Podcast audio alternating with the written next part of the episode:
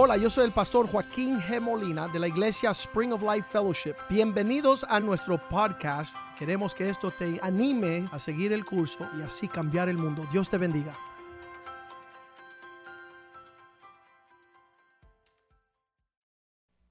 Muy buenas tardes, bendiciones. El mensaje que van a escuchar hoy les va a llenar de esperanza. Van a poder contemplar el favor de Dios que está sobre nosotros aún cuando nosotros no lo sabemos muchas veces. Vamos a poder entender esta mañana que no se trata ni del que quiere ni del que corre, sino de que en Cristo ha tenido misericordia. Y Cristo ha tenido misericordia en nosotros. Eso debe estar perfectamente claro.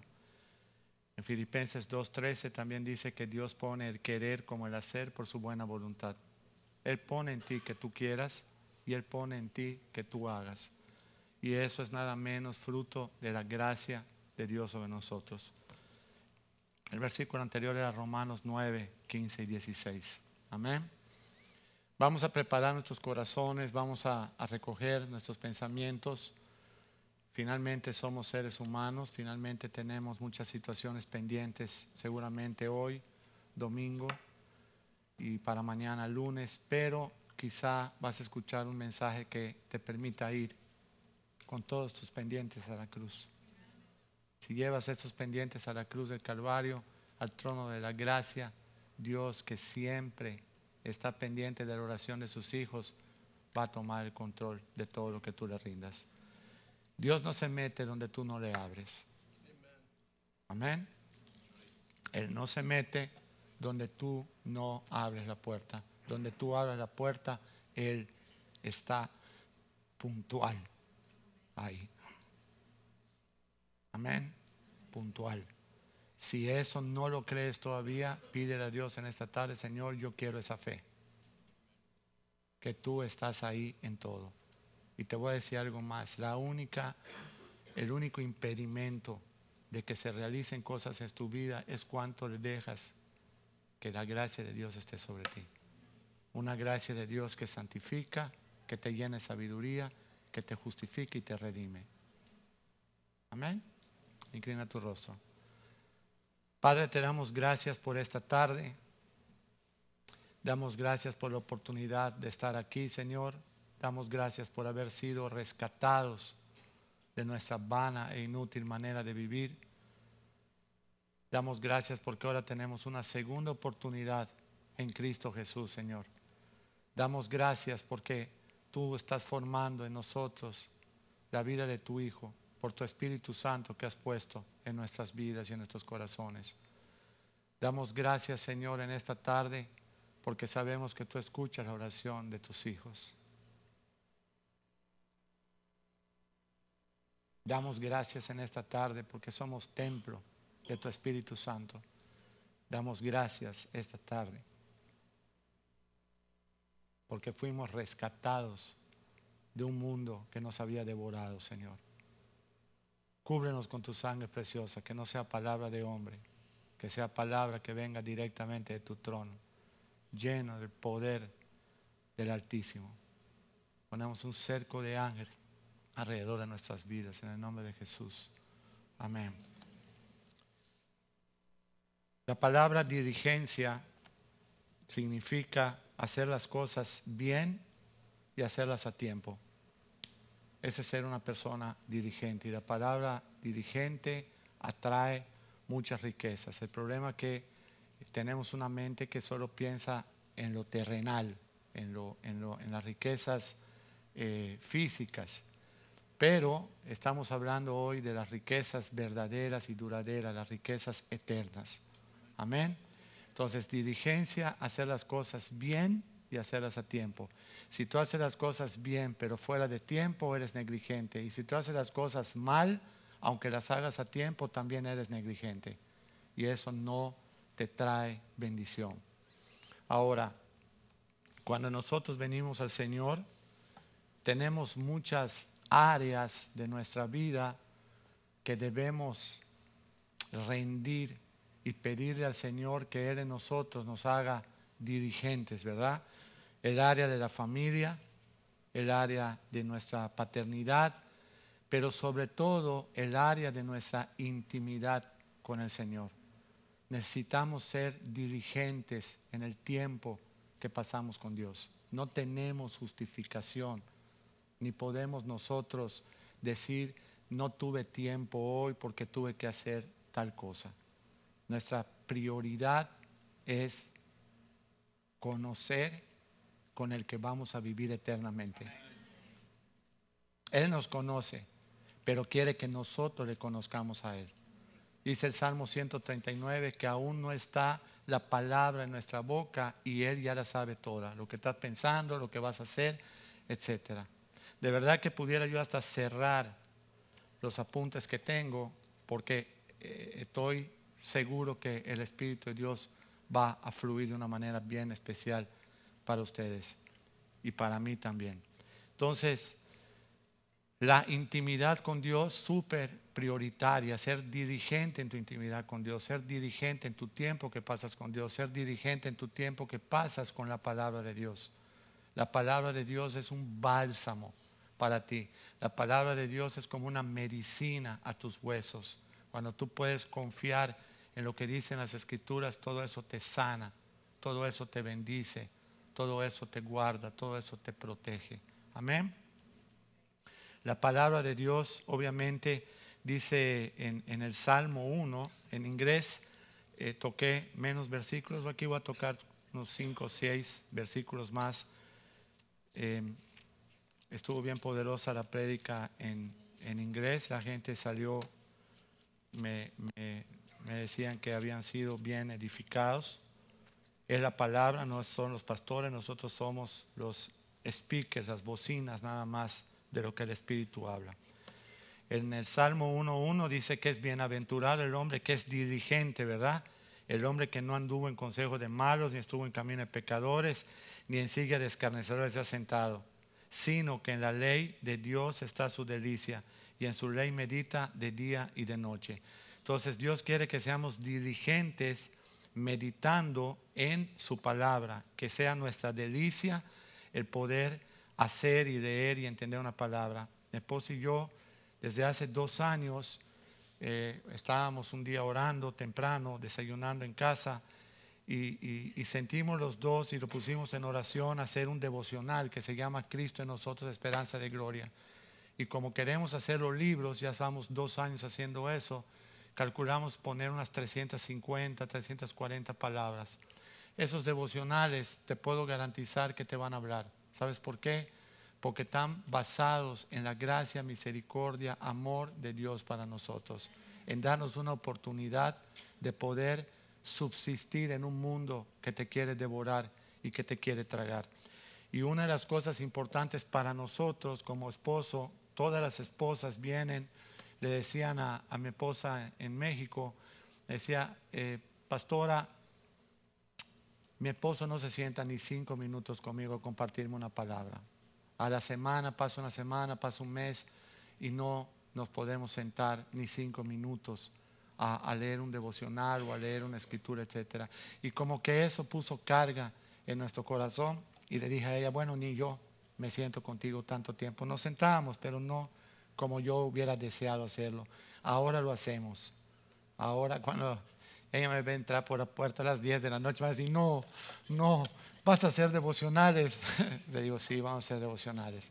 Estamos adelantados unos 15, 20 días, pero estamos, nos podemos sentar, podemos hablar. Ella, ella es mi secretaria, mi asistente. Ella escribe los devocionales y ha sido una tremenda bendición. Tenemos dos años haciendo esto, pero nos obliga a meditar en la palabra de Dios. Amén. Y recuerda bien que de todo lo que uno hable o escriba será probado. Así que escribimos ahí, Señor, por favor, ten, ten misericordia y que la gracia tuya esté sobre nosotros. Amén. Entonces, en la ley de Dios está su delicia y en la ley medita eh, de día y de noche. Entonces, en el 3 será como árbol que plantado junto a corrientes de agua. Cuando empecé a conocer a mi esposa, había un árbol en su casa, no tenía un patio grande, pero había un árbol que toda la vida tenía limones, toda la vida, limones, limones, limones, limones, limones. Y le digo, oye Esther, pero ¿por qué este árbol toda la vida tiene limones? Y era una mata no muy grande, pero era muy próspera. Me dice, no lo vas a creer, porque abajo de la mata hay una vena de agua que pasa. Se llama en, español cenote. Es una vena, son, son como ríos, están en, bóvedas de, de piedra. Esa frescura y esa humedad hacía que esa mata jamás dejara de tener fruto. Entonces, si nosotros nos deleitamos en la palabra de Dios, vamos a ser siempre con un corazón refrescado por el favor y el amor y la gracia de Dios. Amén. Muy bien. Entonces dice que da su fruto en su tiempo, su hoja no cae y todo lo que hace Y mucha gente, yo le pregunto, hermano, no te vi el lunes en la iglesia, los varones. No tuve tiempo, necesito trabajar para prosperar. Y demostramos inmediatamente el Salmo 1, ¿no? Porque no es lo que Dios está diciendo. O muchas veces le preguntamos a un hermano, oye, no te vimos en la iglesia con tu familia. Me dice, pastor, ¿sabe qué? Es que tenemos que hacer trabajos extras. Y mira, yo te puedo decir que en lo natural tú tienes razón. Si no trabajas, no tienes forma económica para poder salir adelante. Pero no aplica para un cristiano. Porque si buscas primeramente el reino de Dios y su justicia, todas las demás cosas, incluyendo tu economía, serán bendecidas. Mateo 6, 33, vamos a leerlo. Yo creo que terminamos ya la prédica de aquí, nos vemos la próxima semana, ¿no? ¿Qué más vamos a hablar hoy? Más buscad que primeramente el reino de Dios y su justicia y todas estas cosas serán añadidas. Te voy a decir algo, aún Tú puedes hacer eso si la gracia de Dios está en ti. Señor, permíteme que yo te ponga en primer lugar. Amén. Tengo 22 años que conozco a nuestro pastor. Lo conozco. Después de su esposa y sus hijos, creo que yo lo conozco igual, ¿no? Y sus padres, por supuesto. Pero yo conozco él, su entrada, su salir, lo que piensa, lo que habla. 22 años caminando hombro con hombro. Entonces yo veo la gracia bien especial que fluye en su vida. ¿Cuántos han palpado eso en la vida de él? Eh, eh, empezamos a buscar el local de esta iglesia en el año 2004, en octubre, septiembre del 2004, y no había, no había, no había, no había, no había, no había parqueo, porque esto, parqueo no lo permite. Y de repente, ya cuando mucha gente estaba desanimada, menos él, ¡pum!, aparece este local que en las noches no hay coches estacionados, hay, un parqueo amplio, los domingos no hay problema. ¿Qué, ¿Qué fue eso sobre su vida? La gracia de Dios. Entonces, como eso, nos fuimos a Polonia. En Polonia, fíjate bien lo que dije, lo dije en la mañana, Polonia, no dije Jayalía, no dijo Kichovi, en Polonia, y perdimos el vuelo.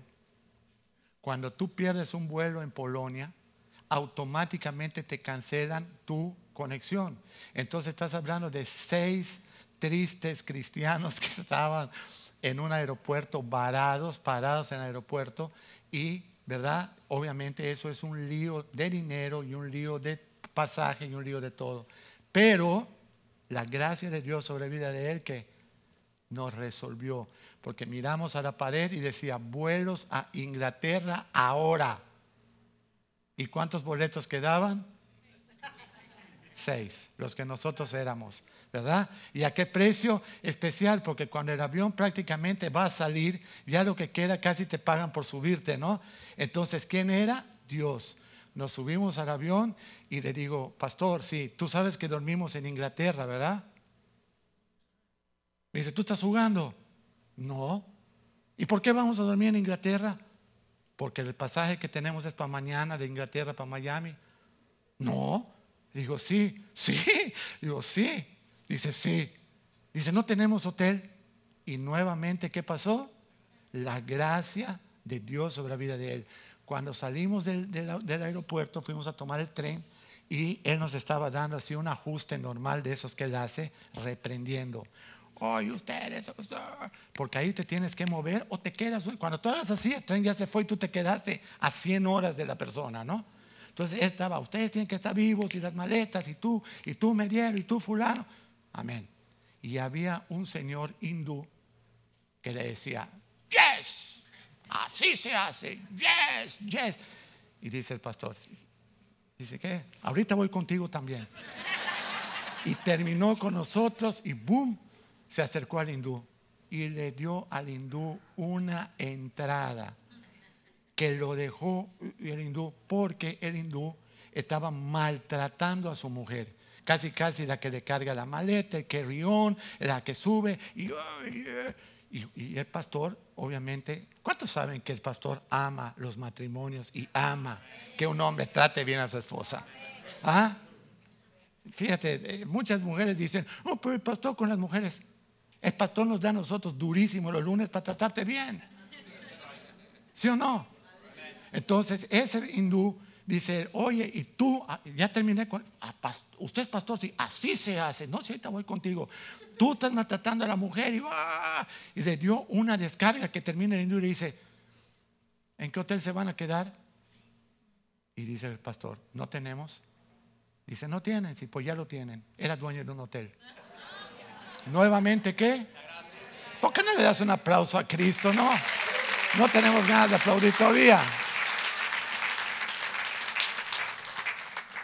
El dueño, mira que me multió el pastor diciendo, Meriero, creo que estamos embarcados. Si nos secuestran ahorita, no sé ni qué va a pasar. Nos bajamos del tren textualmente, caminamos media esquina, media esquina, doblamos a la izquierda 30 metros y ahí estaba su hotel. Le dice, pastor, le voy a cobrar bien económico para no decirte que casi lo sembró, pero a usted yo le voy a dar una suite en Inglaterra, un cuarto que tiene un baño adentro.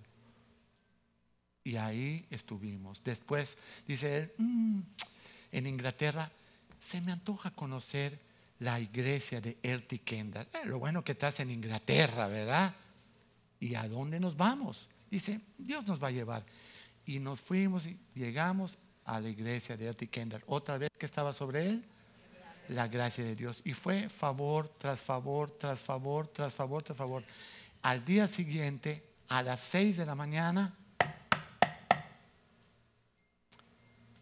les preparamos un desayuno especial nosotros no habíamos pagado desayuno ni nada. ¿Quién creen ustedes que preparó el desayuno especial? La esposa. Y me dijo, y para usted huevos a la mexicana. Es verdad, gracias hermana, muy amable. La esposa con agradecida, agradecida. ¿Por qué? Porque el pastor había, con gracia, pues de verdad que le dijo, pero dijo con gracia, le había dicho a él lo que debía de hacer un hombre. Amén. No estén tristes los hombres, se va a poner mejor. Esta tarde nosotros vamos a aprender a ser dirigentes en nuestro cristianismo. Y una prioridad de nuestra dirigencia es aprender qué es la gracia de Dios. El, mundo la ha malinterpretado, muchas iglesias la han malinterpretado y piensan que la gracia de Dios es licencia para pecar. Pero si tú lees Romanos 5, que no lo vamos a leer aquí, todo Romanos 5 y todo Romanos 6, que nos los hemos aprendido de memoria, mi esposa y yo, te dice que esa gracia no te autoriza porque tú estás libre del pecado y de la muerte. Amén. Si Dios te llamó, si Dios te lavó, si Dios te santificó, Dios te ha hecho libre de ese yugo, el yugo que recibiste de Adán en el huerto. Cristo, Dios y el Señor te crearon perfecto y por la caída tienes un ADN contaminado que solamente en Cristo se vuelve a santificar. Amén. Vamos a entrar entonces a la palabra en Hebreos 12 en el libro de, Hebreos eh, se especula quién lo escribió. Y yo, dice acá, no vamos a dar ningún veredicto porque pudo haber sido Pablo, pudo haber sido Bernabé, pudo haber sido Apolo, pero mejor decidimos que nadie lo escribió. Lo que sí tenemos una sospecha que fue Pablo porque dijo saludos desde Italia. Y el único que estuvo en Italia preso, bien preso, fue Pablo. Así es que aunque no fue de Pablo, cuando yo leo las palabras y leo los otros libros, yo veo allá la mano de Pablo. Quizás no lo escribió físicamente, pero sí dejó las cartas para que se forme parte de este libro. En Hebreos 2.1, Hebreos 2.1 dice, por tanto, es necesario que con más diligencia atendamos a lo que hemos oído, o sea, hacerlo bien y hacerlo a tiempo. Cuando Dios está a la puerta, ¿qué hay que hacer, hermanos? Abrir, diligentemente abrir la puerta para que Él entre, señoree, gobierne, limpie, restaure, transforme lo que necesite nosotros. Amén.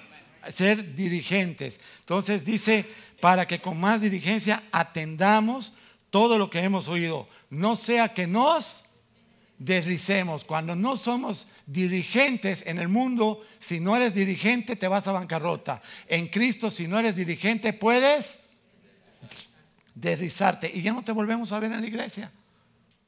Te pones bravo y empiezas, dice, dice el proverbio, creo que es el 19.6, mm, puede ser, dice, el hombre hace todo mal y luego a quien culpa es a Dios. Todo lo hace mal, todo lo hace fuera de dirigencia, todo lo hace como quiere y después a Dios es el que culpa. Dios nos está pidiendo ser dirigentes para no deslizarnos. Amén. Dice, porque si la palabra dicha por medio de los ángeles, el antiguo pacto, fue firme y toda transgresión y desobediencia recibió justa retribución, ¿cómo escaparemos nosotros los cristianos? ¿Cómo escaparemos nosotros los del nuevo pacto, verdad? Si descuidamos por negligencia una salvación tan grande. Mejor le podemos decir al Señor esta tarde, Señor, Señor, danos diligencia por tu gracia, que siempre yo sea dirigente. Amén dice, no sea que nos delicemos, no descuidemos una salvación tan grande, la cual habiendo sido anunciada primeramente por el Señor, luego nos fue confirmada por todos los que oyeron, testificando con ellos, con señales, con prodigios, con milagros y aún con el derramamiento del Espíritu Santo, según que la voluntad de Dios. Nosotros estamos acá, les voy a decir algo, lo he dicho muchas veces y lo vuelvo a decir hoy. Yo estoy en shock cuando veo que puedo hablar en público. Yo soy tartamudo en lo natural. Yo reprobé prácticamente una materia a los 25 años siendo tartamudo. Era comunicación. Era maestro, no me puedo comunicar, soy tartamudo. No, te voy a tronar. Yo no me puedes tronar si es la única materia para terminar mi carrera. Dice, tú tienes que pararte a hablar. Fue un martirio pararme a hablar. Tres minutos delante de mi salón, no podía. Ahora es un martirio cada vez que no hablo. Me encanta hablar, pero es la gracia de Dios. Amén. Dice luego, fueron milagros, fueron señales. Amén. Ahora vamos a irnos a Hebreos 4:16. Bien importante los versículos que te estoy dando para que en casa tú puedas revisar. Acerquémonos pues, ¿cuál es la forma de que nosotros podamos recibir todas estas promesas y ser dirigentes. Acerquémonos pues al trono de la gracia confiadamente para alcanzar ahí que misericordia y hallar gracia para el oportuno socorro. Amén. 12:15, allá mismo en Hebreos 12:15.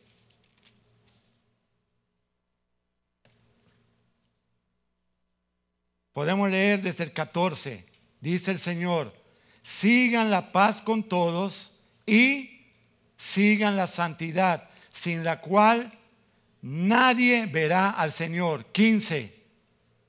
Mirad bien, no sea que alguno deje de alcanzar la gracia de Dios no está hablando del mundo, está hablando del pueblo de Dios, está hablando de la iglesia. No sea que alguno deje de alcanzar la gracia de Dios y brotando alguna raíz de amargura o se estorbe y por ella, por esa raíz de amargura, muchos sean que contaminados. Entonces, fuera de estar bajo la gracia del Señor, bajo el amor del Señor, bajo toda la, la unción del Señor, uno puede estar amargado, uno puede estar contaminado. Mucha gente se, frustra eh, eh, quieren estar haciendo las cosas en su propia fuerza y cuando se amargan porque no pueden, porque no está la gracia, me dicen, me voy a cambiar de iglesia. Digo, ¿por qué? Dice, porque voy a buscar una iglesia que me acomode. La iglesia no se hizo para que nos acomode, nos hizo para que nos transforme. La iglesia no es el lugar en el que tú vas a sentirte bien, es el lugar en el que tú vas a quebrantarte para dejar todos tus pecados en la cruz. Esa es la iglesia. Entonces, nada de esto en un principio quizá lo podamos entender o lo podamos hacer, pero la gracia de Dios en nosotros sí. Amén. Entonces, todo esto que estamos leyendo hoy, cuando tú te frustras, cuando tú estás haciendo todo por como tú quieres, a tu manera, como veníamos muchas veces de la religión, entonces te vas a frustrar, te vas a amargar, te vas a ir y te vas a deslizar y te vas a perder. Escucha esto. La religión le enseña a los hombres a hacer cosas para agradar a Dios. El cristianismo le enseña a los hombres que Dios quiere vivir en ellos para hacer cosas para Él. Tú vas a presentar tu vida, a presentar tu cuerpo, a presentar, vamos a leer Romanos 12, 1 y 2. Vamos a poner Romanos 12, 1. Esto es lo que nosotros podemos hacer en culto racional, que significa con tu mente. Así que hermanos, dice Pablo, os ruego por las misericordias de Dios que presentéis vuestros cuerpos, Señor, heme aquí, en sacrificio vivo, en sacrificio santo, en, en, sacrificio agradable a Dios, que es vuestro culto, lo único que puedes hacer con tu razón. No te comprometas a decirle al Señor, Señor, yo te prometo que a partir de mañana yo voy a ser bueno. No te apresures con tus palabras, Señor. ¿Sabes qué es lo que yo quiero? Que tú a partir de hoy seas todo en mí. Toma mi cuerpo, toma mi vida, toma mi mente, toma mi, mi, boca, toma mis palabras, toma mis acciones. No quiero nada de mí, Timoteo. Cuídate de ti mismo. Cuídate. El más peligroso que puede atacar a Timoteo es Timoteo. Cuídate de ti mismo. No dice, cuídate de tu exnovia, cuídate de tu tía, cuídate de ti. De que no te deslices, de que no te amargues, de que no te frustres. El pastor dice, imítenme a mí en lo que yo imito a Cristo. Yo digo, amén, vamos a hacer lo que él hizo. Pasa a los 16 años, Señor, heme aquí, no sirvo para nada. Me gusta el pecado, me gusta esto, me gusta, soy fiestero. Eh. Si me dicen, entra, salgo, siéntate, me levanto, cállate, hablo, no obedezco a mis padres, soy un rebelde. Pero si tú quieres que yo sea como tú quieres, hazlo. Y se fue feliz de la vida. Yo me imagino que fue hasta brincando y chocando los talones de los pies, como diciendo, no lo va a hacer Dios. Somos demasiados millones de personas para que le haga caso a un loco de 16 años. Hoy es nuestro pastor. Dar un aplauso a Cristo. Tú te presentas, Él lo hace. Por favor, no presentes a tu esposa. Padre, te presento mi mujer. Cámbiala. No dice eso allá. Preséntate tú, deja a tu mujer. Tu mujer es el reflejo tuyo. Allá los hombres dicen, oh, se me hizo un nudo en la garganta, pastor. Amén. Vamos nosotros a caminar bajo la gracia, bajo lo que tú. Dice, dice, el que haya esposa, haya el bien. ¿Por qué tachan ese versículo de los proverbios? Así lo dice, el que haya esposa, haya el bien. Amén. La casa y la riqueza son herencia de Dios, pero la mujer prudente es herencia de Jehová. ¿Y sabes quién hereda una mujer prudente? Un hombre prudente. No estoy molesto, estoy contento. Un hombre prudente. Esa prudencia, ¿quién te la da? La gracia del Señor. Amén. Herencia de Jehová, la mujer prudente. Todo esto que estamos hablando, imitar la gracia, imitar, es, es, obvio. Eh, Pablo dijo, imítenme a mí en lo que yo imito a Cristo. Ok, vamos a hacerlo. Pablo era un hombre lleno de la gracia del Señor. Y te voy a dar el versículo. Vamos a, a ir a Primera de Corintios 15.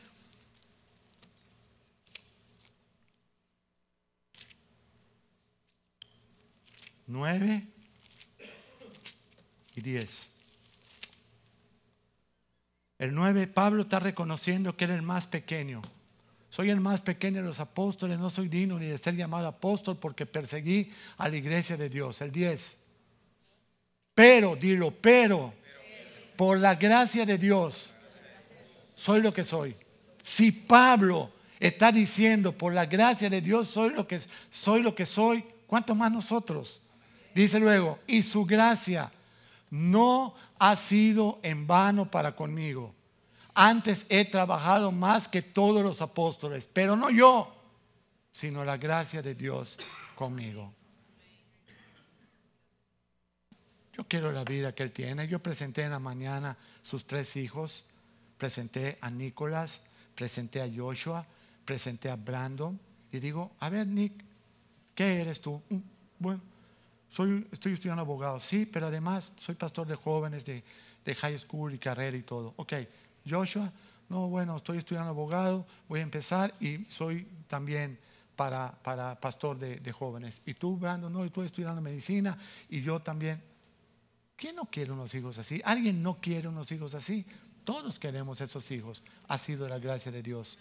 ¿Por qué? Porque una cosa yo he podido palpar en una persona que se para en serio. Su sí es sí. Su no es no. Y su vida en la iglesia y fuera de la iglesia es la misma. Machea. Machea. Por la gracia de Dios, como está diciendo Pablo.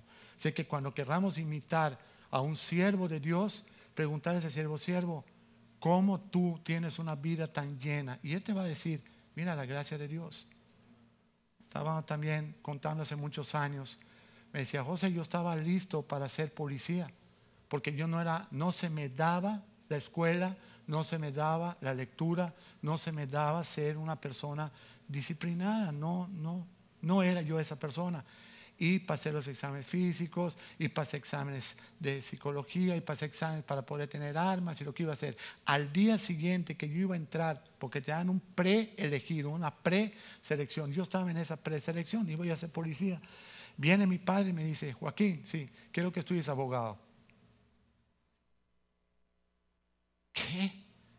¿Qué me estás diciendo? Después de estoy casi un año en la academia haciendo, ese es el consejo para ti. Qué bien le habrá caído al pastor, ¿verdad? ¿Sí? ¿No? Él dijo, y va otra vez, don Raúl, a privarme de lo que yo quiero hacer. Ya cristiano, ¿qué fue como abogado? Yo lo he acompañado a los juicios. Los jueces los saludan. Diez años retirado, trece. Pero ¿sabes por qué los saludan? Porque se acuerdan de su integridad. Ahora la pregunta, ¿fue la integridad de él o fue la integridad de Cristo en él? ¿Quién lo hizo abogado? La gracia de Dios. La gracia de Dios. Pablo señala perfectamente. Ahora, segunda de Corintios 5:10. Mira, mira qué importante es esto.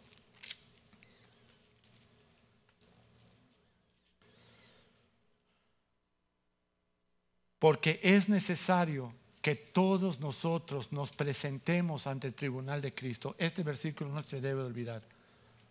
Lo que está diciendo Pablo, dice, no sea que después de haber sido heraldo a muchos, yo mismo sea descalificado, yo mismo sea eliminado, porque es necesario que todos comparezcamos, que significa presentarte ante el tribunal de Cristo, para que cada uno reciba según lo que haya hecho mientras estaba en el cuerpo, sea bueno o sea malo. Tú te vas a parar frente a Cristo. Yo no quisiera escuchar, ¿quién eres? Señor, en tu nombre prediqué, en tu nombre se hicieron milagros, en tu nombre hacían señales. Apártate de mí, hacedor de maldad, no te conozco, nunca te conocí. Eso está en Mateo 7, 21 al 23, y lo pueden leer en casa también. Yo quisiera que la gracia de Dios cuando yo me presente, porque los aplausos de nosotros, ¿dónde son? en el cielo. Aquí en la tierra, si te están aplaudiendo, estás andando mal. Porque este mundo no te va a aplaudir, este mundo está marcado para perseguirte, para criticarte y para todo. Es un remanente el que está aquí en la tierra peleando. Amén. Por lo que Dios está haciendo en nosotros. Amén. Muy bien. Vamos a irnos ahora a Primera de Corintios 1,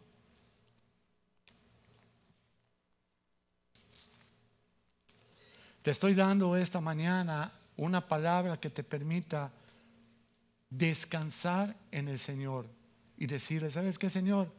Todo lo que tienes planeado para mí, haz que suceda. A pesar de mí. Haz que suceda. Quita todo lo que estorbe. Todo. Estos tres muchachos, estos tres hijos de los pastores, que ahora tienen 23, 22 y 21, yo los conocí cuando el más grande tenía 8 meses y los otros dos ni habían nacido y la niña tampoco. Les voy a decir algo, esos muchachos, tú los puedes traer a la iglesia forzados a los 5, a los 10, a los 15, pero a los 18, si a ellos tres les da la gana de no ser más cristianos y meterse a estrellas de rock and roll o meterse por allá, no, no hay nadie que se los pueda impedir.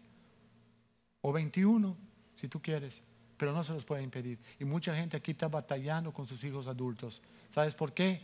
Porque vieron una inconsistencia cristiana.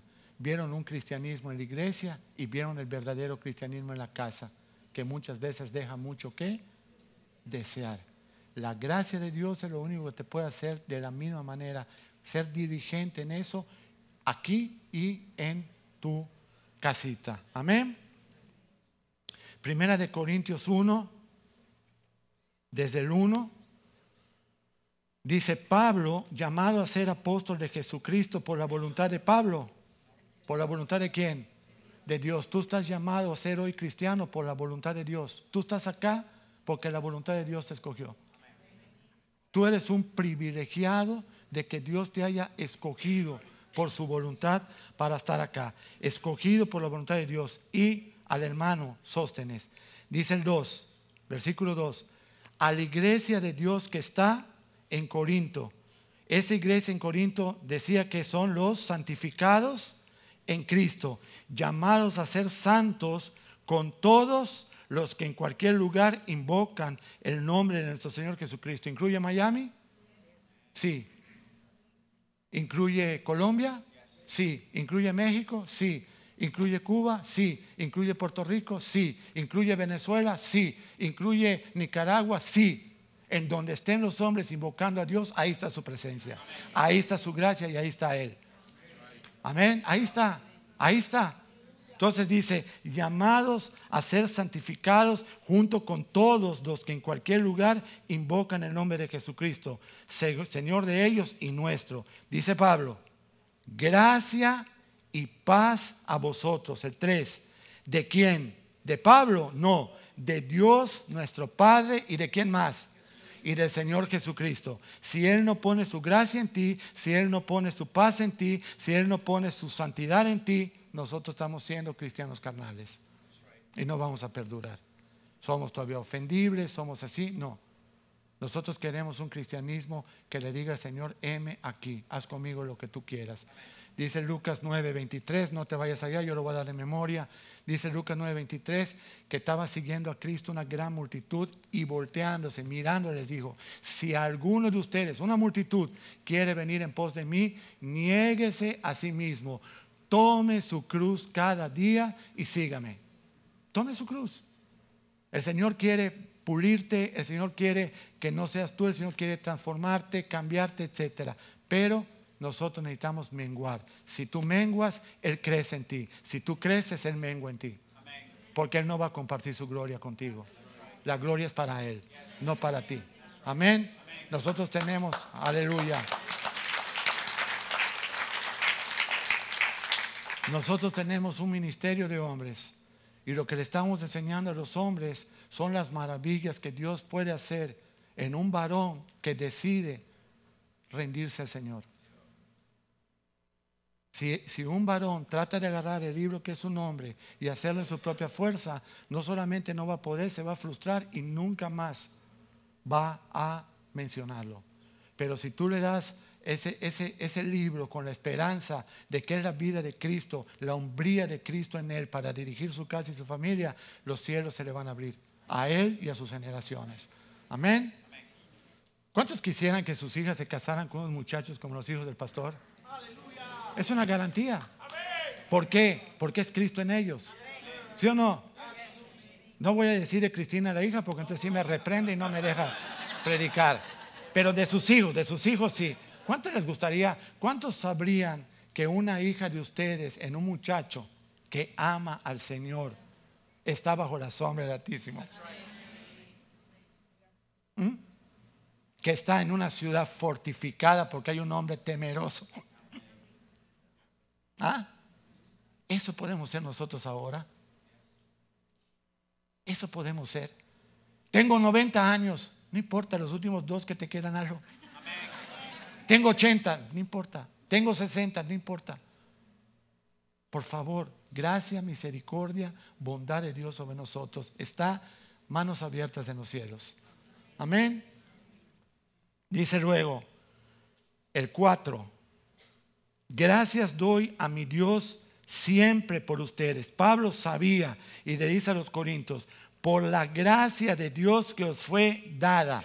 ¿En quién? En Cristo Jesús. Cuando tú recibes a Jesús en tu corazón, la gracia de Dios viene sobre ti para que no seas más tú, sino ahora Él sea todo en ti. Gálatas 2.20. Vamos a ir Gálatas 2.20 y 21. 2.20, Gálatas 2.20. Puedo cerrar mis apuntes si quieren. ¿eh? ¿Qué dice?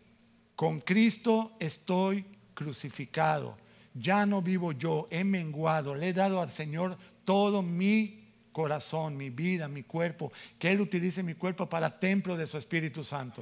Amén. Estoy crucificado, ya no vivo yo, más Cristo vive en mí. Y lo que ahora vivo en esta vida, en la carne, en mi cuerpo, lo vivo en la fe del Hijo de Dios, el cual me amó y se entregó en esa cruz a sí mismo por mí. 21, mira lo que dice. No desecho qué? la gracia de Dios, pues si por la ley fuese la justicia, entonces por demás murió Cristo. No desecho todo esto que te estoy hablando, ¿es por qué? Por la gracia que te escogió, te justificó, te santificó, te redimió, te sacó de la locura del mundo. Mira, si alguien me dice a mí hoy, a mí no me gusta el billete, pastor, te vuelvo a bautizar, fíjate. No estás convertido. El problema no es que tú tengas el billete, el problema es que tú ames el billete. Dice, el problema no es el dinero, el problema es el amor al dinero. Escucha, dilo conmigo. Y eso es la sabiduría del mundo. Es lo que enseña que tú ames las riquezas, que tú ames las posesiones, que tú ames el, el good look, que tú ames el poder. ¿Sabes qué te enseña Cristo? Que tú ames lo que es eterno. Las riquezas que no se van a corromper que nadie te va a poder robar y que te van a ser dadas en los cielos. Dale un aplauso al Señor.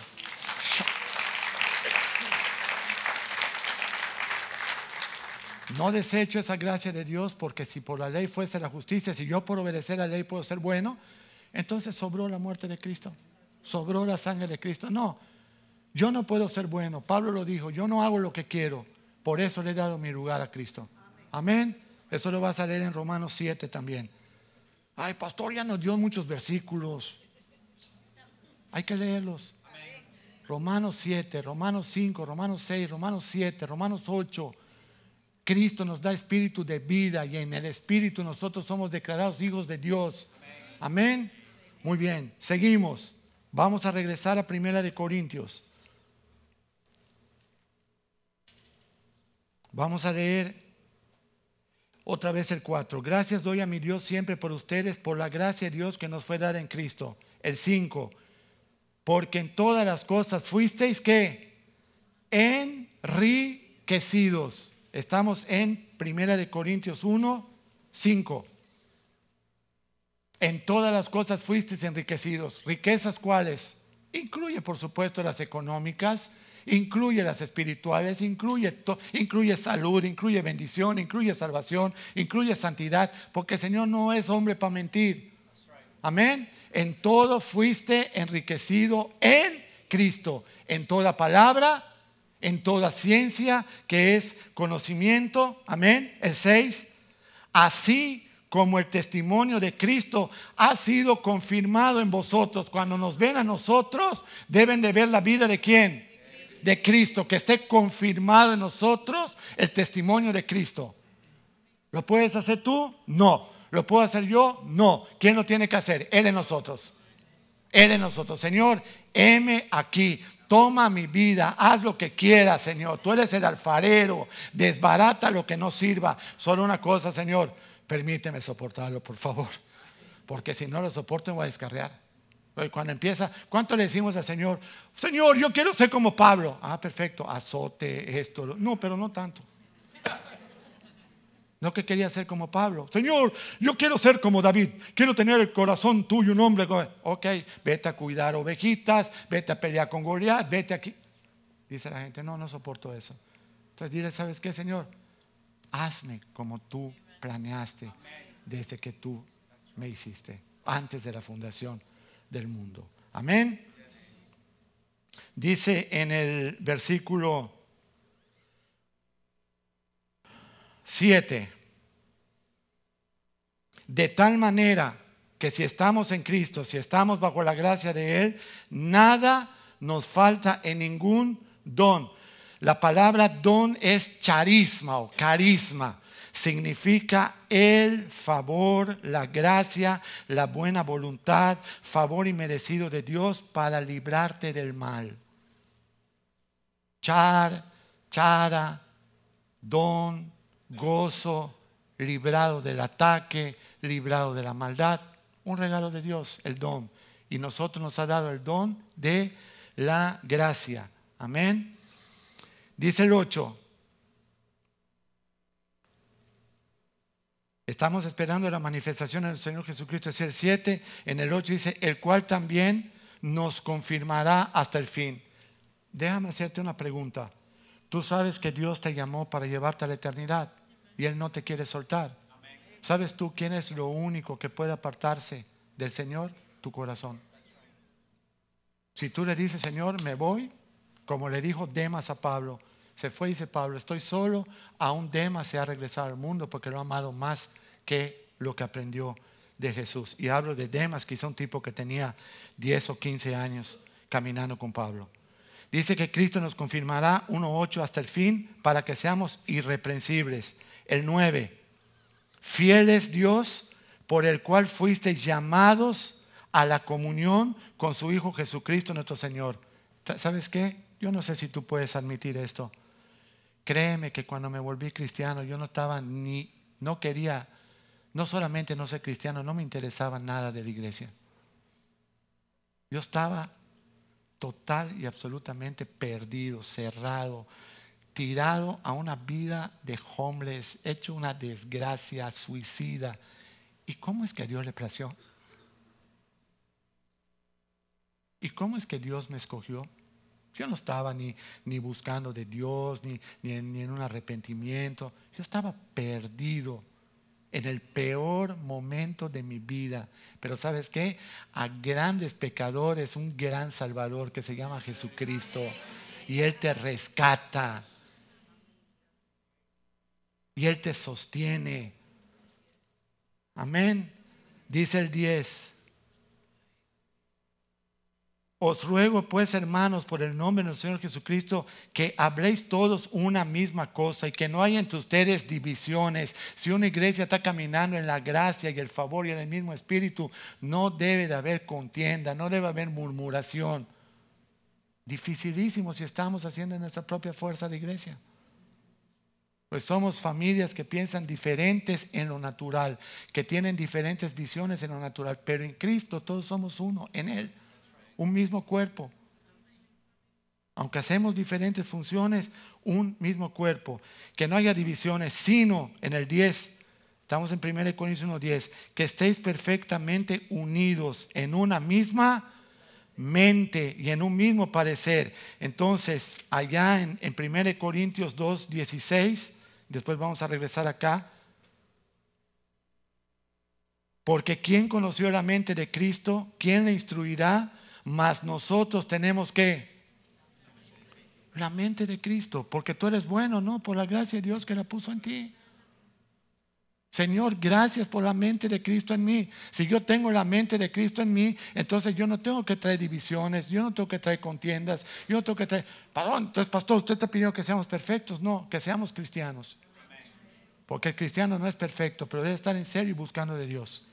Para que Dios haga la obra en nosotros. Amén. Entonces, perfectamente unidos en una misma mente y en un mismo parecer. ¿En qué mente vamos a estar unidos? En la mente de Cristo. Regresamos a 1 Corintios 1, vamos a pasar al 18. Voy a empezar a aterrizar el mensaje. Porque la palabra de la cruz es locura a los que se pierden. Hace 22 años, la hermana Clarita me invita a su casa, yo yendo a buscar un abogado acusado de intento de homicidio, falsamente, pero acusado. Eh, eh, homeless en la calle y llego a buscar un abogado y me sale un pastor con la Biblia. Oh, yo soy católico. Yo soy católico. Yo no era más que un diablo. Me dice Clarita, no te preocupes, no te preocupes, tranquilo. Terminó la prédica, Deuteronomio 28, lo lees en casa. Y me dijo, José, te recomiendo algo, empaqueta lo que te quede y lárgate a México. Pero quiero que recibas a Cristo. Enseguida sale la humildad del hombre, ¿verdad? No, porque tengo mis convicciones. ¿Nunca dijiste toda esa tontería igual que yo? No, porque yo tengo que ser fiel a la dinastía de la familia, borrachos, mentirosos, ladrones, adúlteros, lascivos, etc. que ser fiel. Estoy contento, ¿ah? mira. Yo qué rayos voy a saber que va a confrontar a un muchacho de 27 años a mí, un viejo de 38. Me está regañando y me está dando, oye, está re mal. Dice, oye, no importa, Dios murió por los católicos, los musulmanes, los bautistas, por todos. Y como era yo muy humilde, dije, ah, pues no me va a sobrar. Humilde, yo era muy humilde. Y recibí a Cristo. Gracias a Dios por la paciencia del pastor. ¿ah? Si yo hubiera sido él, me daba un, yo, me doy una cachetada, fíjate. Se restauró mi matrimonio, un consejo de Dios de pausándolo a él. ¿Cuántos sabemos que esta iglesia pelea por las generaciones nuestras? ¿A quién le gusta que lo corrijan? ¿A alguien le gusta? Porque yo le llame mentiroso. Oye, una corrección tremenda, un esto. Oye, fueron ocho meses, el pastor me agarró, me tiró, me, me, me pasó encima, me amasó. Y al final, escucha esto, te vas a reír y vas a llorar y lloras dos cosas juntas. Le digo, Joaquín, sí, me voy a casar. Oye, maravilloso. Fíjate que ya hasta voy a sacar un pañuelo porque voy a llorar. Estoy emocionado. Me dice, te espero en mi casa, te voy a dar tu regalo. Y llegué a su casa. Ahí me cayó con todo tú estás re mal, eres un descarado. Tú te quieres casar. Cuando tú llegaste acá estabas loco, muerto, esto. ¡ah! ¿Cuántos conocen su pastor?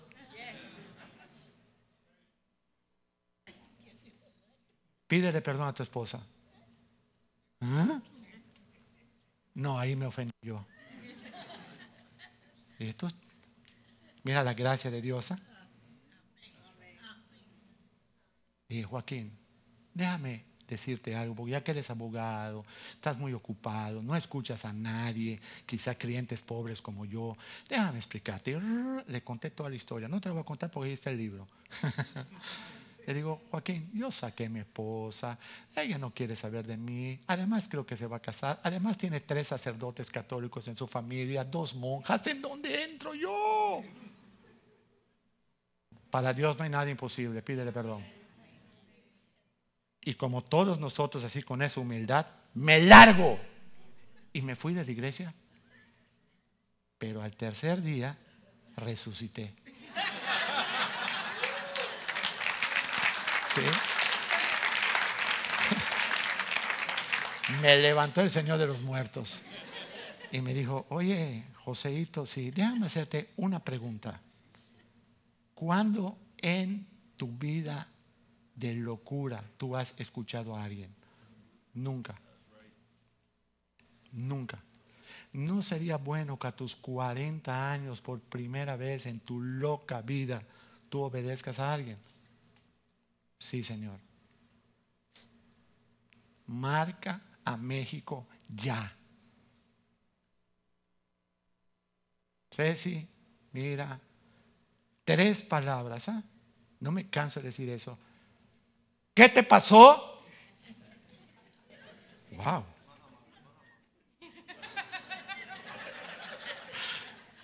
¿Qué te pasó?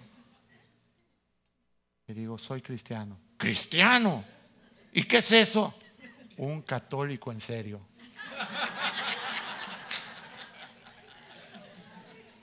Dice, bueno, a ti te va a hacer bien. Te pido perdón. Mira, te voy a dar dinero. Cinco años sin darle dinero. La saqué de la casa. Las hermanas me van a odiar ahorita, pero no importa, me aguanto. La saqué de la casa. Y si quieres regresar conmigo, también podemos regresar para estar juntos otra vez. Dice, ¿qué? Que si quieres regresar conmigo, podemos regresar para estar otra vez juntos. Soy cristiano. Mira, yo te perdono, el perro que se murió te perdona, tu hija te perdona, todos te perdonan, pero no voy a regresar contigo. Y por dentro yo dije, amén. Porque resulta que la muchachita con la que me iba a casar era americana. Yo ni lo sabía. Ya me veía yo jurando. Oh, somos unos malvados, ¿verdad? ¿Cuántos sabemos que somos unos malvados? Fuera de Cristo, ¿no? Y colgamos y le hablé al pastor. Oye, Joaquín, sí, lo siento, varón, pero tú me, dijiste, que si ella no quería regresar, yo me podía casar. Dice que estoy libre como gaviota. Me dice, deja de ser un necio. Tú ya hiciste tu parte, deja que Dios haga su parte. Ese fue martes 31, 31, primero, primero de enero, ¿ok? Al día siguiente, el 2 de enero, a las 7 de la noche, suena la llamada de mi esposa. No puedo vivir sin ti.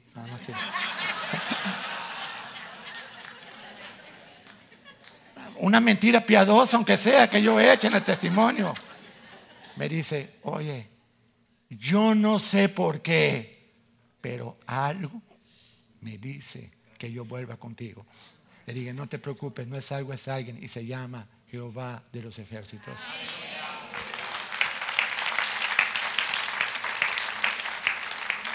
La gracia de Dios. Déjame ir terminando locura a los que se pierden. Cuando ella vino, obviamente le había yo quitado propiedades. Dile a tu esposo, qué raro que el hombre haga eso, ¿verdad? Le quité propiedades, cuenta bancaria, carro. Ahora tenía que sacar una visa para venir para acá y no te daban la visa si no tenías nada. Eso dice el hombre. Le mandaron su visa de 10 años por correo, porque cuando la gracia de Dios está sobre ti, no hay hombre que detenga la voluntad de Dios. No hay. Mandaron la visa y vino.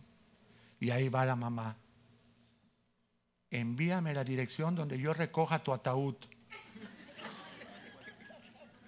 Cuando no les guste su suegra, yo les doy la mía. ¿eh?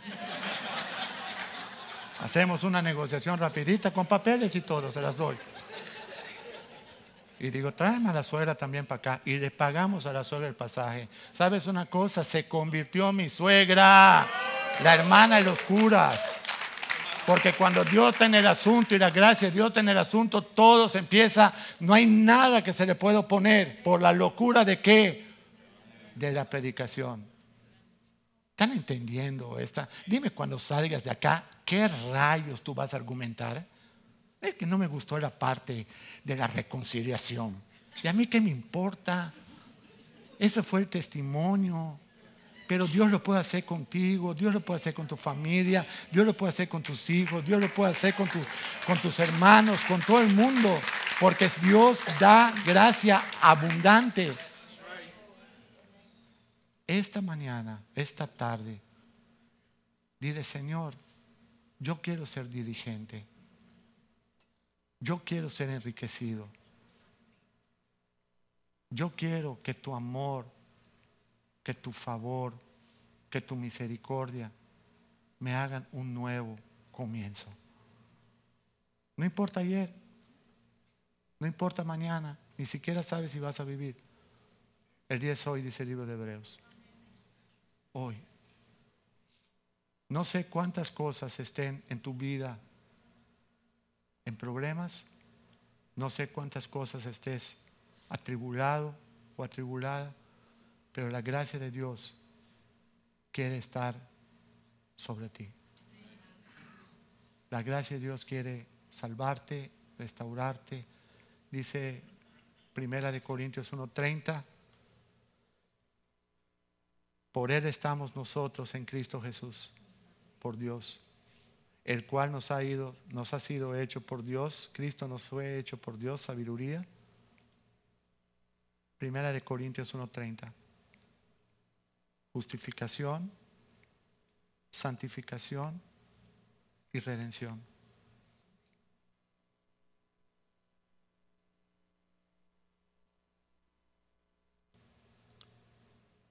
Cuando yo puse mi vida en orden, un joven de 16 años me sirvió cuando yo llegué a la iglesia cristiana. Su nombre es José Palma.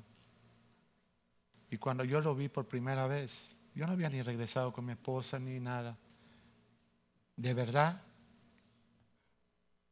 yo dije en mi corazón, esto hubiera sido un buen esposo para mi hija.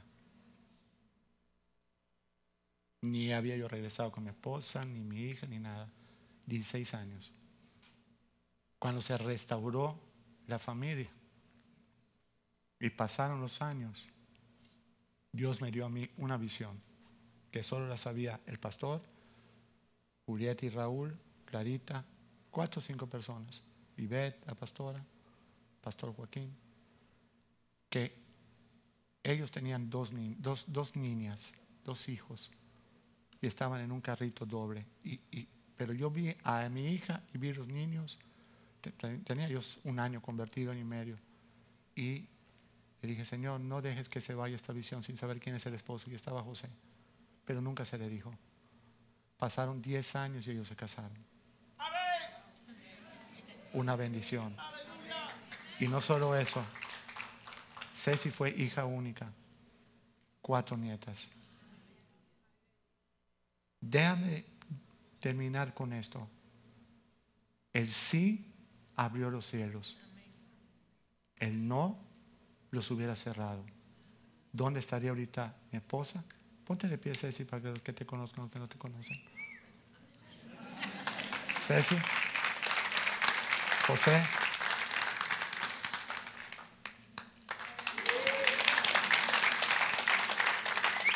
Un sí trae cielos abiertos. Un no hubiera traído tiniebla, destrucción, mente reprobada. Ahora, ¿sabes una cosa, lo más tremendo en todo esto? Que Cristo ya pagó el precio para que tú recibas todas estas bendiciones. Solamente falta que tú creas y tú le permitas a hacer la obra, por su gracia.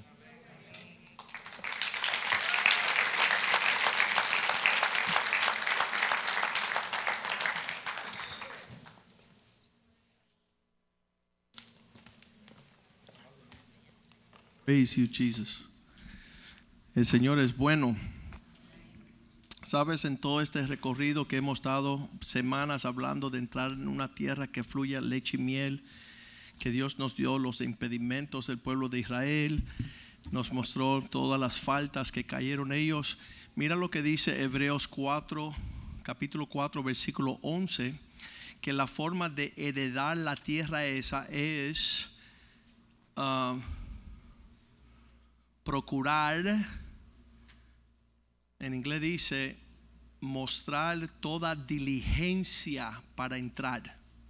Esa palabrita que se parece que, es indiferente es hacer, los, hacer las cosas que tenemos que hacer ya mismo. Por, por una, un momento, si, si José no hubiese sido diligente de obedecer, cuando él llama a México, la esposa está siendo propuesta a casarse en la casa de un señor que estaban poniendo fecha de matrimonio cuando entra la llamada. Si él se hubiera ah, atrasado un día, dos días, tres días, ya se hubiera ido la bendición. Y, eso para mí es cuenta que, que, Dios es un Dios de los tiempos. Tenemos que estar a tiempo, tenemos que conocer la entrada. Dice, por causa de que no quisieron entrar, Dios le dice, ahora no entran. No, ahora queremos. No, ya la puerta se cerró y tuvieron 40 años hasta morir todos en el desierto. Entonces, esta palabra diligente va a dividir entre aquellos que heredan la promesa y la provisión y los que se quedan afuera. Esa cuestión con la arca de Noé, que dice que en el tiempo de entrar decidieron no, después empezó a llover y querían entrar y ya no hubo tiempo.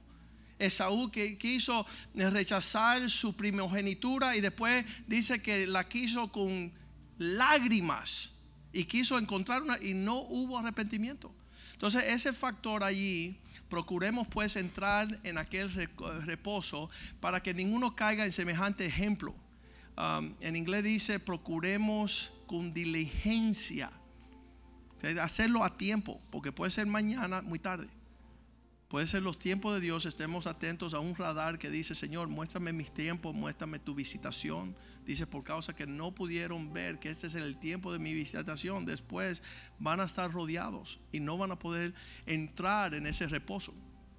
Entonces vamos a Proverbios 10, versículo 4, que dice que la diligencia es la diferencia entre aquel que enriquece la mano del negligente, el que no es diligente va a empobrecer más la mano de los diligentes hay provecho, hay prosperidad. Y muchas personas dicen, ¿y por qué yo no, yo no logro alcanzar lo que... Porque tú estás atrasado.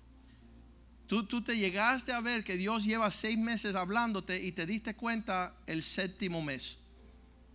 No diligente. Entonces yo quiero que los ujieres que están sirviendo hoy, allá está Joanny, está Don Orlando, Fermín, Leo está sirviendo hoy. Vengan acá. Joe Petisco, pónganse aquí los, los sugieres. ¿Por qué les quiero mostrar los sugieres que están sirviendo hoy y que Dios rodee este lugar con la sangre de Cristo en lo que los que están sirviendo guardar el templo? Ah, pónganse aquí en fila y miren para allá. Estos hombres han dicho, pastor, queremos ser diligente en nuestro discipulado. Entonces, ¿qué significa? Tienen que llegar a la iglesia una hora antes, se van después que han servido una hora después, están en su puesto, están diligentes, tienen que vestir de cierta forma, no pueden venir así al azar, irse al azar. Los hombres que no son diligentes, tú dices, ¿y por qué Dios no me prospera? Porque si tú en la casa de Dios lo tienes como menosprecio, ¿qué Dios te va a brindar? Después que ellos sirvan fielmente, van a ser dado otro cargo. Ahí están los hombres en las cámaras que tienen, están parados todo el servicio. Están velando, están siendo diligentes. Mira, cuando yo me mudo para acá y me muevo, si esos camarógrafos no están aquí, después yo le doy tremenda paliza. Y le digo, ¿qué rayo estaban haciendo? No me quedé dormido o, estaba pensando en mi esposa, estaba orando por mi suegra. No sé lo que me dicen, pero tienen que estar presto no pueden ser dormidos. ¿Sabe lo que aborrece una esposa? Un esposo negligente que no se percibió del, aniversario, de su cumpleaños, de la talla de sus zapatos, de su vestido. Ay, yo no supe, ay, que se me fue, ay, que. Y no pagamos la luz, y no Eres un negligente. El entrenamiento de la diligencia te va a llegar a una prosperidad, a un éxito. Entonces se ponen bravos los hombres y no quieren llegar a la iglesia porque se supone que nosotros estemos preparando hombres que cambien el mundo. Yo estoy cansado de escuchar hombres que me dicen, pastor, yo desde el vientre de mi mamá tengo un llamado como Samson. Estoy llamado, los ángeles cantaron el día que nací. Yo soy tremendo siervo, son unos descarados y nunca hacen nada por nadie.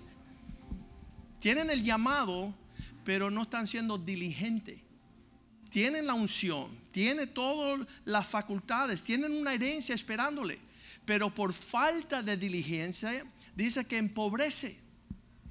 Pero la mano, el, el que es apto para la diligencia, dice que va a enriquecer. Y es un regalo que el Espíritu de Dios venga en ti y te haga diligente. Despierta, despierta, despierta, camina, anda. Ponte en el lugar que tienes que estar a la hora que tiene que estar. Le digo, la persona que hace la cosa bien hecha, tarde, es una basura. Tú lo dices, pero lo hice bien, sí, pero lo hiciste un mes más tarde. Seis meses, un año más tarde, llegaste tarde. Entonces la persona que llega a tiempo dice, pasó, ya soy. Sí, pero lo que estás haciendo está mal, pero está a tiempo, pasó. Sí, pero está mal. Entonces la diligencia, hacer la cosa bien a tiempo. Porque eso es una bendición de enriquecer. Vamos a, Proverbios 13, versículo 4. Esto es eso para enriquecer. Si te pones bravo, allá tú con tu persona. Yo te estoy dando algo para que tú prospere. Te estoy dando una oportunidad a servir. El alma del perezoso tiene muchos deseos. Pastor, yo vi una, un estadio lleno de almas y yo vi, y tú, tú viste, tiene mucho deseo, pero nada vas a alcanzar. ¿Sabes por qué? Porque eres perezoso. Más el alma de los diligentes será prosperada. Ese es el factor. Y tú puedes pedirle al Señor, Señor, deposita en mi diligencia que, que las personas puedan ver mi aptitud. Estos hombres aquí no están bobeando. Eh, pues, no sé el término de tiempo que van a estar sirviendo, siendo, y, y sabes que a este nivel tenemos que algunos despedirlos. Tenemos que decir, mira, socio, ya tú no puedes servir. ¿Sabes por qué? Llegas tarde, no llegas a tiempo, no llegas vestido, no tienes corbata, no tienes cinto, dejaste los zapatos, vienes en chancleta. Eres un desastre, mi hermano. Dios quiere empezar a destacarte a ti con la diligencia de servir al pueblo de Dios. Es un gran privilegio. Y entonces al que es fiel en lo poco, Dios empieza a entregarle, como le dije, nos están llamando de naciones. El año que viene aquí en los Estados Unidos vamos a hacer una de las conferencias más grandes de hombres. Dijeron, queremos que usted sirva. ¿Sabe por qué? Porque no se nos va a ir el avión. En Polonia estábamos regresando y el chofer dice, para llegar al aeropuerto a las 6 de la mañana tenemos que salir a las 3 de la mañana. Lo que él no nos dijo, que hay una ley en Polonia que cada 3 horas el chofer tiene que descansar una hora. Y cuando hicimos la matemática, él no nos dijo que la ley le hacía a él y tuvimos detenido en un restaurante una hora entera porque no podía manejar cuatro horas seguidas. Y por eso llegamos a tarde al aeropuerto. Pero todo cayó en sí porque el, que estaba atrasado era el hindú. Él tenía que haber salido más, más temprano. Si no, no nos hubiéramos encontrado con el hotel. Pero Dios dice que dirige los pasos de los justos. Dios tiene tiempo, tiene horas. No, no estén dando excusas, no se justifiquen, no, no anden en tarea de estar como el pueblo de Israel murmurando y que sed diligente. El pastor, ¿dónde es que se paran los diligentes? En cada uno de estos equipos de los sugieres, el equipo de la, la televisor, la media, el equipo del sonido, este equipo acá, yo, no sé qué sucedería si, si estuviera sirviendo a alguien no negligente. Alguien que, que, está haciendo, no llega a los ensayos, no se conoce las canciones, no sabe la vestimenta propia, no sabe el Todo esto requiere que todos nosotros nos vistamos de la humildad del Señor y decir, Señor, hazme diligente. Que yo sea una persona apta, lo que me confían, yo, yo uh, no se me va a olvidar lo, voy a usar para tu gloria. Vamos a ponernos de pie esta mañana, esta tarde ya. Esa cuestión del, de, ya los sugieres pueden tomar su, lugar de nuevo. Proverbios 12, 24 dice que Dios otorga la autoridad al diligente. Pastor, ¿por qué no tengo un puesto en la casa de Dios? Porque eres un negligente. Nadie puede seguir tu ejemplo. Tú no tienes un ejemplo que las manos de los diligentes van a enseñorear. Son los que van a estar en un puesto de responsabilidad. Más los negligentes, ah, la, negligencia será tributaria. Dice que te, van a obligar a hacer algo que tú no quieres cuando eres negligente. Ya, ya no es algo que tú estás sirviendo, sino va a ser obligado sobre ti. Um, Proverbios 21 5. Todo este factor de entrar y heredar, los pensamientos del diligente ciertamente tienden a la abundancia. yo no sé por qué no prospero y por qué fulano le va mejor que a mí y él tiene y yo no tengo y ellos prosperan y ahora el pastor tiene caballo. ¿Sabes qué? Mucho antes de tener caballo se muere el caballo tuyo por falta de hambre. Ah, si no eres diligente, si no lo cuidas, si no eres apto. Realmente dice que, que la abundancia tiende de venir aquellos que tienen pensamientos diligentes, mas todos los que se apresuran alocadamente de cierto van a la pobreza. Comienza en, en el cero, comienza en un nivel ahí, sé fiel. Cada uno de estos equipos que sirven en la casa de Dios han sido probados, han sido fieles, ah, sirven con alegría, con gozo, no están fu- refufuñando, no están eh, tristes, no están molestos. Ah, tener una actitud de siervo es súper importante. Y finalmente quiero invitar a Clarita que venga por acá.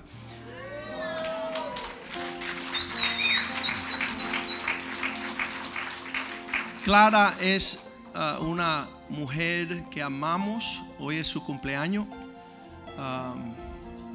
Ella ahí que la ve tiene 115 años. No, no, no tanto, no tanto. ¿Cuántos son? Ocho, ocho, wow. Eso, eso significa años de nuevo comienzo, amén. Súper, súper, súper importante. Clarita desde el primer, antes de que nació la iglesia, ella era como, se puede decir, ¿cómo le dicen una, una mujer que da pacto? ¿Cómo le dicen eso? Partera. Una partera. ¿Se dice? Partera, ¿verdad?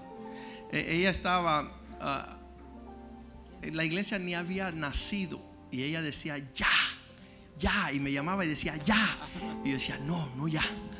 Y espera, y espera, y espera. A los nueve meses ah, nació la iglesia, abril 6, y yo me acuerdo que yo llamé a su casa porque ella estaba tan ansiosa porque naciera la visión y ella lo veía antes que naciese. Y ella, yo la llamé a su casa para avisarle que ya Dios nos había hablado y habíamos comenzado. Y ella no estaba en casa. Yo le dejé un mensaje a su esposo. Le dice, cuando Clara llegue, dile que me llame. Cuenta esa historia. Cuando yo llegué, como él estaba al tanto de todo lo que decía, me dijo, te llamó el pastor. Digo, ay, ya, ya, ya va a empezar. Y entonces, al nacer la iglesia, y Dios pone mamás espirituales. En todas las iglesias hay mujeres que aman la obra de Dios. Y ella tenía, por 25 años en su casa, tenía una reunión eh, de mujeres bíblica, a los cuales antes de que naciera la iglesia, por cinco años, yo iba todos los lunes ahí y compartía. Ahí es donde se entregó el pastor José. Él llegó un, un lunes de la noche y nació allí en la sala de la casa espiritualmente. Y, y realmente a los días ya nosotros decíamos, nació un evangelista, nació un hombre que predica. Y él decía, ¿qué es evangelista? dice, no te preocupes, que al tiempo eso todo va a caer en su lugar. Pero, pero la hermana Clara siempre ha sido un bálsamo, ha sido una mujer... escucha esto porque esta semana llegó una mujer estaba diciendo no mi esposo es imposible le digo mira tú te tienes que sentar con Clarita que tenía estaba cuidando a su esposo por 25 años menos válido tirado en la cama alimentándolo y- y bañándolo y, cuidándolo y soportándolo y todo lo que conlleva esa situación más trayendo un refrigerio a la casa de Dios sirviendo a los santos el refrigerio de la casa de Dios. Entonces yo siempre como, como predicador joven, empezamos los 30 años, pues yo, yo venía con fuego y decía, salgan de aquí todos, vayan para el infierno. Y ella decía, Joaquín, no haga eso, porque de todas maneras, si se van a ir, que no sea por, por, porque tú los obligaste, ¿no? El que no ama a Dios se va solito, ella decía. Um, pero yo, yo, yo estaba predicando fuego, yo no quería ver una silla gastadas en, en una vida que estaba ahí durmiendo, roncando. Y, y ella siempre ha sido un bálsamo, ella ha sido un refrigerio. Ha sido una bendición también, porque cuando Clarita dice que hasta aquí, que se vayan para el infierno, tú estás en candela. Porque ya ella, ella tiene su gracia, tiene su favor, pero cuando ella ve que las personas menosprecian al cuerpo de Cristo, eso eh, ella dice ya. Ya cuando una persona ya no ama al cuerpo, a los hermanos, ah, es algo serio. Pero hoy es su cumpleaños. Um, hace seis años estábamos teniendo la celebración de la iglesia de Christmas y ella le dio un ataque al corazón. Y, y ella le dijo, Wendy estaba viviendo con ella, le dijo, Wendy, te prohíbo llamar la ambulancia. A nadie, no llames a nadie, que el Señor me va a dejar ir a la última gala y después ya me voy a morir. Y entonces ya han sido seis galas más. Y le digo, oye Clarita, tú todos los años le digo, te está extendiendo. Tú le pediste al Señor una gala y ya van seis. Así que tú tienes que irte ya para las calles de oro. Pero Dios ha extendido su vida y siempre, siempre ha sido un bálsamo para nuestra iglesia. Ah, cuando Richard López se enteró que iba a fallecer, le trajo todos los hijos para imponer manos. Y, Clarita decía, ¿qué estás pasando? No, que tú te vas a ir y quiero que tú bendigas a mis hijos. Y todo el mundo quiere que ella se vaya con el Señor, pero el Señor la tiene aquí como un regalo para nosotros, ¿sabes?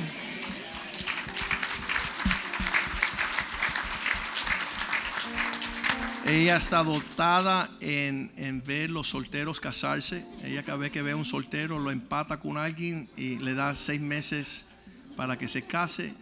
Ah, también los embarazos. ah, vamos a pedir que le pongan manos a todos los que están esperando niños. Pero ha sido una bendición todos estos años. Ah, ¿Sabes qué? Colaborar en la obra del Señor. Yo no sé lo que hace que una mujer se haga una bruja pentecostal. No sé lo que es eso. Pero yo desearía que toda mujer fuese como Clara. Que, que fuera una, una- ah, altamente, profundamente ah, columna anciana de la obra del Señor, colaboradora, pero un refrigerio de sabiduría. Nunca ha salido una palabra de necedad. A lo largo de los últimos años, ella como falleció su esposo y ella quedó sola en casa, ella pidió que doncellas jóvenes vinieran a vivir con ella para ella adiestrarlas en cómo ser una esposa, cómo ser una mamá, cómo ser una, una mujer de Dios, cómo ah, tener devociones, cómo ah, ah, orar, interceder. Vamos a pedir a Wendy que suba acá, eh, que fue una de las doncellas que vivió con ella muchos años. Y aprend- 10 años estuvo viviendo Wendy y aprendió a hacer frijoles y todas esas cuestiones, cómo cocinar rico. Una cuchara tremenda. También Rosita, no sé si está acá, está con su bebé. Realmente ha, ha sido lo que él dice en la Biblia que es una mujer virtuosa. Ah, la semana pasada llamó una hermana de la iglesia y dijo, pastor, urgente, tengo que hablar con usted. Y le digo, no, mira, tú no tienes que hablar conmigo, vete a hablar con Clarita. Tú tienes que poder modelar, imitar, tener algo real, una sustancia de parte de Dios. Vamos a orar por ella para que el Señor ah, le dé paz, le dé fuerza. Ah, Clara, no sé si tú tienes palabras a tus 88 años para la iglesia. Yo sé que ella tiene un devocional temprano. Si usted no llega temprano a la iglesia, se lo pierde. Lo único que tengo es bendecir al pueblo de Dios. Hoy no estoy tan bien de la voz, pero eso no importa. En el nombre de Cristo los bendigo a todos. Y a los que están enfermos, sanación. A los que tienen mente torcida, enderezarla. Señor, bendice a tu pueblo con toda bendición espiritual. Lo pedimos, Padre. Y sobre todo, sigue bendiciendo a nuestro pastor. Señor, que ha sido un ejemplo que tú lo has puesto para dirigir las naciones. Y así va a ser. Y así es. Lo bendigo a él, a su esposa y a sus hijos. En el nombre de Cristo Jesús. Amén.